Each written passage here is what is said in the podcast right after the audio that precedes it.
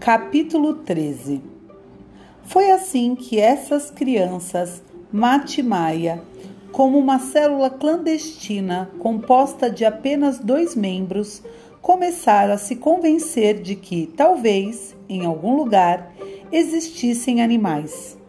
Mate sentiu muito medo e Maia um pouco menos, mas ambos ficaram seduzidos como por encanto pela ideia de se aventurar em busca de sinais de vida.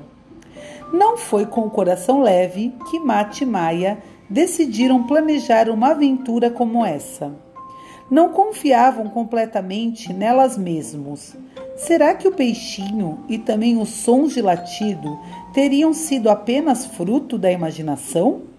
Será que, apesar de tudo, só uma folha prateada tinha brilhado por um momento na água antes de afundar e desaparecer? Será que uma árvore velha fora derrubada em um dos bosques distantes e apenas o eco do gemido do desabamento chegar até eles com o vento e esse eco soar um pouco como um latido? Como e onde eles começariam aquela aventura? E o que aconteceria se fossem pegos e castigados? E se os dois também virassem motivo de chacota? E se adoecessem do relincho como Nime, o potro? E o que aconteceria aos dois se despertassem sobre eles a fúria de Nerri, o demônio das montanhas?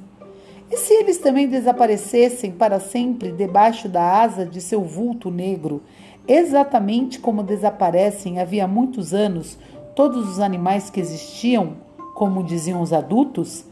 Na nossa aldeia e nas redondezas? E por onde deveriam começar a procurar?